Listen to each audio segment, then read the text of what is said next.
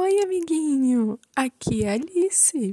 Eu espero mesmo que você não tenha esquecido de mim, hein? Eu voltei com mais uma história, dessa vez de uma autora diferente, Eva Furnari. Essa autora gosta muito, muito, muito de escrever longas histórias. Então, algumas histórias serão feitas em mais de uma parte. Mas não se preocupe, você ouvirá todas logo logo. Porém, a história de hoje é curtinha e vai começar e terminar nesse mesmo episódio. Então fica ligado e vamos fazer uma pausa para a história? Assim, assado. Escrito e ilustrado por Eva Furnari. No mundo tem muita gente, você há de concordar. Cada um tem o seu jeito, sua maneira de pensar. E para ver como isso é certo, escute o que vou contar. Era uma vez um bicho esbranquiçado. Se tomasse muito sol, ficava assim, assado.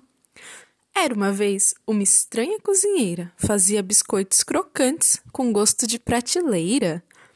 Era uma vez um time da pesada, jogava futebol com bola quadrada. Era uma vez um gato diferente, comia refrigerante, tomava cachorro quente. Era uma vez uma menina aventureira, navegava no sofá e voava na banheira. Era uma vez um espelho encantado. Quem usasse demais estragava o penteado. Era uma vez uma velha coroca. Carregava o gato na bolsa, conversava com minhoca. Era uma vez um sapo cabeludo. Para ver a namorada, punha roupa de veludo.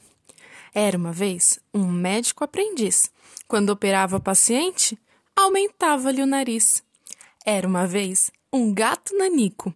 Pulou da janela, caiu no pinico. Era uma vez uma conversa fiada. Um dizia: a chuva é seca.